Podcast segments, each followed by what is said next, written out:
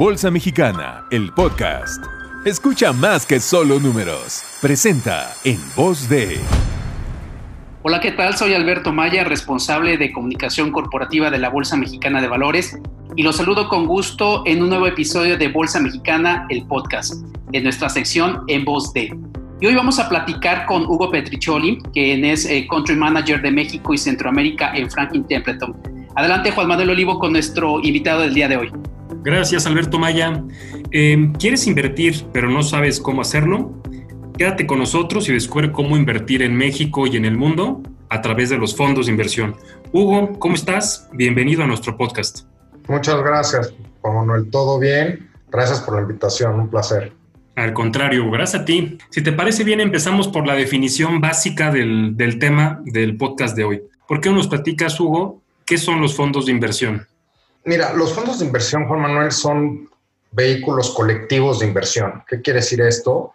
Que en algún vehículo de inversión se juntan muchos inversionistas, contratan un profesional en la clase activo que estén buscando o el tipo de inversión que estén buscando. Esto les aminora costos, les reparte el riesgo y lo hace un vehículo eficiente para invertir. Esto es importante porque son vehículos regulados, no es como normalmente se entiende, ¿no? De que, no, un amigo tiene un fondo, ¿no? Resulta que son tres compadres que pusieron mil pesos cada uno y quieren poner un puesto de tortas. Eso no es un fondo. Los fondos en México están regulados por la, por la comisión y tienen una serie de reglas que eh, hacen que su manejo sea bastante transparente y muy eficiente. Toda esa regulación, Hugo, necesitas que un administrador, que un tercero, esté al pendiente de esa regulación, que su expertise sea justo invertir en esa clase de activos que hacía referencias. Y justo Hugo, eh, en 2005 llega Franklin Templeton a México, eh, considerando que en aquel momento México, si bien ya existían los fondos de inversión, era un mercado y aún con mucho crecimiento. ¿Nos podrías platicar un poco de la historia de Franklin Templeton? ¿Por qué deciden abrir una oficina en México y cómo ha sido su crecimiento?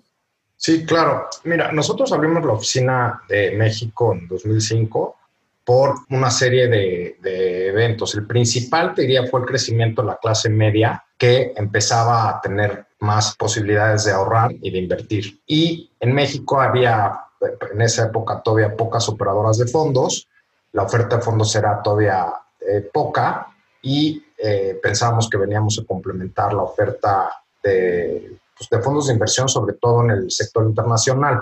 Nosotros por eso decidimos abrir México, un mercado con regulación más o menos buena en esa época, con un mercado eficiente, con contrapartes sólidas, con eh, participantes reconocidos, con buenas prácticas como evaluadores, calificadores, y, bastante vigilados y por eso decidimos abrir en México. Existía toda esta infraestructura regulatoria, ¿no? Donde distintos participantes hacen que exista este negocio y también desde la perspectiva de los inversionistas que puedan tener la seguridad de que al invertir en fondos de inversión, pues tengan toda esta seguridad, ¿no? Regresando tu ejemplo del puesto de tortas, pues aquí es distinto porque tienes toda una expertise, gente que está regulada, con todo un andamiaje alrededor de él, lo cual pues genera confianza. Em, ¿Qué ventajas hay, Hugo, para las personas que nos estén escuchando, que quieren dar esos primeros pasos como inversionistas? ¿Qué ventajas hay de poder llegar a invertir en fondos de inversión? ¿Y cuáles consideras que pueden ser algunos eh, de los ejemplos en términos de fondos, de rendimientos que pueden tener acceso al inversionista mexicano? Creo que el, el mercado en México es uno de los pocos mercados que desde el mercado local puedes diversificarte de forma internacional. En México, tú puedes comprar un fondo que invierta obviamente en bolsa mexicana, pero también puedes comprar un fondo que invierta en bolsa americana, en bolsa europea, en bolsa brasileira, en bolsa global, o que invierta en deuda, en instrumentos de deuda de corto plazo, de mediano, de largo, udizados. O sea, hay una, hay una gama bastante completa que te ayuda a hacer un portafolio de calidad mundial desde México. Antes, este, tú te acordarás, pues no, si querías tener una diversificación tan grande, tenías que forzosamente abrir una cuenta en el extranjero. Eso cambió mucho los últimos años en México. Y desde México tú puedes tener el riesgo que, quieras, ¿no? Puedes tener la bolsa que tú quieras, ¿no? A través de fondos que operan en el SIC, o puedes tener fondos pues, tradicionales de renta variable mexicana, o puedes tener eh, instrumentos balanceados, los famosos este, perfilados a riesgo. Es bien importante para la gente que nos oye que hagan la tarea, porque una de las grandes ventajas de los fondos es que la información es pública y es transparente. Todo lo que cobra un fondo es público, es transparente, está en el prospecto y está en el documento clave. Sabemos exactamente cuándo nos están cobrando y qué estamos recibiendo por eso. También creo que es bien importante el perfilamiento, ¿no? Porque eh, a veces queremos comprar algo que o ya subió mucho o que le funcionó a un amigo mío o a un compadre y no necesariamente aplica nuestro perfil. Y este es un error bien común en los inversionistas novatos, ¿no? Que quieren comprar lo que les recomendó el amigo. Yo les diría que en México y en cualquier lugar se deben de acercar siempre a un asesor. Eh, yo trato de explicarlo de forma muy sencilla, como que las operadoras de fondos somos el fabricante de los medicamentos y el asesor financiero es el que va a ser tu doctor. Yo no te podría recomendar una medicina si no soy tu doctor, ¿no? No te puedo decir si deberías de comprar más bolsa eh, americana que japonesa o que brasileira. Yo no soy tu doctor, yo hago productos con cierto perfil de riesgo que sirven para ciertas cosas. Y el tomar la medicina que le sirvió a tu compadre, pues no es muy buena idea porque si tienes la enfermedad contraria a tu compadre, pues te puede costar hasta la vida, ¿no? Eh, no porque tu compadre le caiga muy bien la medicina, porque tiene la presión alta, quiere decir que a ti te va a funcionar cuando a lo mejor tú tienes la presión baja, ¿no? Entonces, perfílense bien, encuentren la información de los fondos. Hay muchísimas opciones en México. Hablar de retornos es, es, es pues, muy relativo, ¿no? Porque hay retornos parecidos a CETES en los fondos que tienen un riesgo similar a CETES, ya hay retornos pues, muy, muy altos, este, de 40, 80% en, en, en instrumentos que son con un riesgo mucho mayor, ¿no? Y lo hemos visto en los últimos meses con la, la bolsa americana y, y, el tipo de cambio, ¿no? Cómo esos retornos en términos de pesos han sido pues, muy grandes. El perfilamiento, ¿no? O sea, la, la, base o el primer paso para aquellas personas que nos están escuchando y que les interesaría empezar a dar ciertos pasos en el mundo de la inversión, el perfil del inversionista, ¿no? Habrá gente que es más conservadora, hay gente que tiene estómago también para poder ganar, pero también hay que tener estómago para saber perder en ciertos momentos y siempre hay que entender muy bien en qué estás invirtiendo, ¿no? Pero además del perfilamiento, Hugo, decías el prospecto y demás información. ¿Por qué no nos, nos platicas un poco qué es el prospecto, ¿no? En términos del, del fondo de inversión, dónde la gente que nos está escuchando, dónde lo puede encontrar. Y más importante aún, Hugo, ¿qué buscar en el prospecto? Si tuvieras que decirnos dos, tres, cuatro ideas básicas para que las personas revisen en el prospecto y que puedan entender si ese fondo de inversión es acorde a su perfil de inversionista, ¿qué nos dirías? Yo, yo soy de la idea, Juan Manuel, de que el prospecto de inversión, desgraciadamente en México, es muy complicado si no tienen un conocimiento básico de inversiones, es, son documentos muy pesados y muy difíciles de, de, entender. Lo más importante en tu prospecto es el régimen de inversión para que se den cuenta qué hace el fondo. Y la otra cosa muy importante de ese prospecto es cuánto cobra ese fondo por hacer eso, ¿no? Esas te diría que son las dos cosas que yo me fijaría más. Yo creo que una parte muy importante de los inversionistas no sabe que existe el documento clave, que es como el documento donde vienen como las cosas más importantes del fondo. Es un, es un pequeño resumen. Ese documento viene desde una regulación europea, que en Europa se llama KID, ese, ese, ese documento, y en, una, en un par de hojas la gente podría entender de forma más fácil todo lo que viene en el prospecto.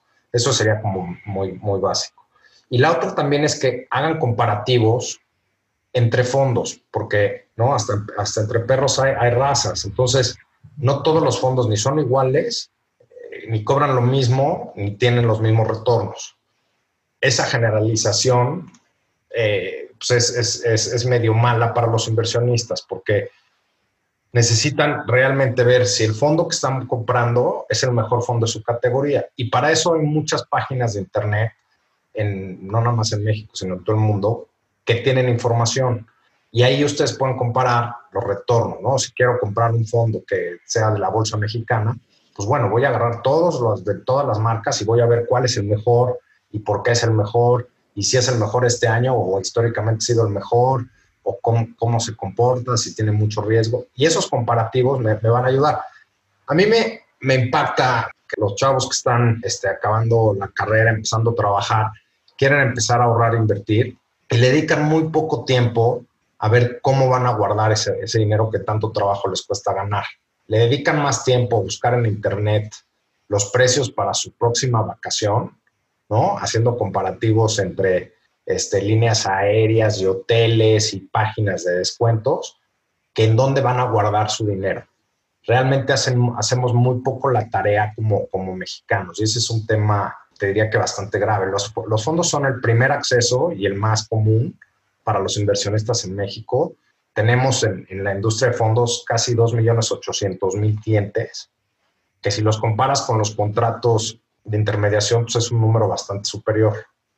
Eh, y este, estos vehículos siguen creciendo, van a seguir creciendo y eh, ligándolo un poco a la primera pregunta que me hiciste de por qué decidieron abrir México, porque la penetración en el mercado de fondos es, es muy baja, ¿no? O sea, todavía hay este, tesorerías y fondos de pensiones y empresas que ni siquiera invierten en bolsa en México, tampoco se diversifican en el extranjero, no tienen activos de todo, no tienen carteras bien hechas y siguen en fondeo y en CETES a, a 28 días, cosas que realmente increíbles, además en mercados que son muy, menos transparentes, ¿no? Como te decía, los fondos lo que cobran es público y eso, por ejemplo, para un fondo de pensiones debería ser casi casi obligatorio el tema de fondos, ¿no? Decir, oye, yo quiero saber exactamente cuánto me están cobrando. Y muchas veces eh, existe la, la estadística que no nos encanta, Hugo, donde revisamos cuántas personas invierten en bolsa. Me refiero directamente a través de un contrato de intermediación bursátil, a través de una casa de bolsa. Y cuando comparamos ese número con los 2.8 millones de contratos que acabas de platicarnos, Hugo, pues el número está cercano a 10 veces. Entonces, si bien por un lado el número de inversionistas que podrían o deberían quizás estar invirtiendo directamente en bolsa no es el ideal, pero también hay que reconocer que el número de inversionistas en nuestro país que utilizan los fondos de inversión como un primer paso, ahí está. Sin embargo, por supuesto que todavía hay un importante espacio para, para crecer. Y creo que la idea que seguramente se plantearon hubo hace más o menos 15 años para llegar a México, ¿no? una clase media creciente, creo que sigue siendo válida el día de hoy donde cada vez encontramos que empezar a invertir a través de los fondos de inversión no es un tema de montos, ¿no? No es un tema de que sea un monto muy elevado para poder comenzar a ahorrar y a invertir. Em, haciendo un poco la recapitulación, Hugo, entonces, una persona que esté interesada y que ya le platicaste que un fondo de inversión es una inversión colectiva donde un administrador, el, el tercero, un operador de fondos como ustedes, administra y invierte, y donde ya nos platicabas que hay dos temas relevantes, ¿no? Uno, en qué va a invertir lo que le llamaste el régimen de inversión, si vas a invertir en acciones mexicanas, acciones del extranjero o una mezcla de acciones con deuda, además. Revisar el tema de los costos, el nombre, eh, como bien decías, del documento más sencillo que el, que el prospecto, el famoso DC, ¿no? También para que la gente que esté interesada pueda buscarlo directamente en Internet y en un par de páginas se dé una, o en menos páginas, vaya, se dé una muy buena idea de las características para que pueda comparar. Y ahí me gustó mucho el ejemplo de cuando vamos a tomar un avión o un hotel, pues le dedicamos algo de tiempo y que seguramente si ese mismo esfuerzo lo dedicáramos a nuestro ahorro, nuestra inversión, pues ese dinero, viéndolo desde otro punto de vista, estamos dejando dinero en la mesa por no invertir nuestro dinero, ¿no? ¿Qué, les dirías, Hugo? O sea, ¿a dónde se pueden acercar? ¿Algunas páginas que le puedas recomendar para que fuera el paso a paso para invertir en fondos? Yo les, les haría varias recomendaciones. ¿no? La primera es que inviertan e inviertan en bolsa, sobre todo si están jóvenes. El, el número que te di hace ratito, bueno, no es una impresionante. Cuando te digo, oye, tenemos casi 2.800.000 clientes en fondos, pues wow, ¿no? Dices, híjole, y no nada más eso, te puedo dar un número más impresionante. En México hay 600 fondos en total. De esos 600 fondos, 345 son de renta variable. Es decir, en este país hay más fondos de renta variable que de deuda. Y ese dato pues, no es muy conocido. Sin embargo, de los 2.800.000 clientes, solo 247.000 al cierre de agosto tienen inversiones en bolsa. Eso es una tragedia, porque estás hablando que es un poco menos del 10% de los inversionistas que tienen inversiones en fondos. Y la única forma que, conozco para hacer este, riqueza y generar riqueza a través del flujo son los fondos de inversión. Es decir, yo con poco dinero y con inversiones recurrentes puedo ir comprando bolsa y comprando bolsa y comprando bolsa y hacer un patrimonio. Todas las grandes fortunas de este país y del mundo están, son bursátiles. Y eso realmente los, los jóvenes no se quieren acercar a la bolsa, les da un poco de miedo y realmente creo que es una tragedia porque dejan muchísimo dinero en la mesa, como estabas diciendo. Dejan mucho dinero porque prefieren estar en un fondo de liquidez de corto plazo. Dejan mucho dinero porque no van a corto plazo, porque tienen otro perfil y porque pueden seguir acumulando posiciones muchos años de su vida. Además, ellos pueden decidir en qué tipo de fondo lo invierten, haciendo más eficiente los mercados bursátiles en México. En serio, a mí me gusta mucho participar con jóvenes y hacemos eventos en universidades, justo para que se acerquen y le pierdan ese miedo, ¿no? E, ese miedo es, es cultura financiera, es no tener quizás mucha información o quizás que a lo mejor somos medio chocantes en el medio financiero y, y, y, los chavos no se quieren acercar con nosotros, pero realmente este, acuérdense que todos los inversionistas, por, por más chicos que crean que son, que para nada, todos los inversionistas son igual de importantes, nos, por más trajeados que nos vean, somos sus empleados, ¿no? Y con mucho gusto los debemos asesorar, de orientar y de dar la información que, que requieran. ¿Cómo me acercaría? Pues mira, yo, yo diría que busquen en Internet, es una maravilla. Yo creo que ya desde que existe Internet ya no hay excusas de decir, es que no sabía. Yo creo que eso ya no se va. Yo creo que puedes buscar toda la información del mundo. En cada página de cada operadora de fondos está la información de todos sus fondos hay distribuidores de fondos que venden muchas marcas. Yo les diría que yo me acercaría a uno de ellos. ¿Por qué? Porque es mejor que sean multimarca que sean una sola marca, así de fácil. Es imposible que una sola marca de coches tenga el mejor coche en todos los segmentos. A mí por eso creo que la arquitectura abierta es un, llegó aquí para quedarse y es una tendencia mundial que, que eventualmente va a arrancar con, con, más ganas en México. Eso, eso por un lado. La otra es que si ya tienen cuenta en algún banco o en alguna casa de bolsa, pregunten por las otras opciones en la, ahí mismo. Si ya están bancarizados y están dentro de un banco, tienen opciones para ustedes, pero no se queden con la opción del pagaré, no se queden con la opción de, a la vista. Pidan más, digan, oigan, a mí me interesan las inversiones bursátiles, a mí me interesan los fondos, ¿qué me puedes ofrecer? Y se sorprenderían que la mayoría de los grupos financieros ya tienen plataformas electrónicas donde les dan acceso a fondos, les dan acceso a acciones, les dan acceso a, otro tipo de fondos como ETFs. Y, de verdad creo que eh, eh, ahí están las plataformas. Desgraciadamente todavía el mismo usuario no ha generado la, demanda de crecimiento de esas plataformas. Justo en, en, muchas ocasiones, Hugo, al tener la tarjeta de débito o la chequera, el mismo banco tiene la facilidad, inclusive por internet en tu propia cuenta, para que empieces a puentear tu dinero, ¿no? En vez de que tengas, hasta por un tema inclusive de, liquidez o de seguridad, en vez de que tengas el dinero en la tarjeta de débito, en la tarjeta de nómina, en internet automáticamente puedes enviar ciertos recursos a tu cuenta en fondos de inversión con la misma institución. Prácticamente la apertura es nula, dado que el banco, la institución ya tiene tus datos, únicamente vas a enviar dinero a un, a un fondo donde el dinero ya empieza a generar, empieza no solamente es una cuenta de ahorro, sino que el propio dinero empieza a trabajar para ti. Me gustó mucho lo que dijiste, Hugo, de, dar pláticas con gente joven, gente de universidades. Y en, Estados Unidos, y lo dijimos en un capítulo también aquí del podcast, platicamos de una, pues, un movimiento que está en Estados Unidos que le llaman FIRE, que no es otra cosa que jóvenes prácticamente saliendo de la universidad empiezan a ahorrar con una visión de largo plazo llevan inclusive al extremo el tema del ahorro, pero su objetivo es muy claro, es cada mes invertir. Y los rendimientos que tenga producto de mi inversión los reinvierto, interés compuesto.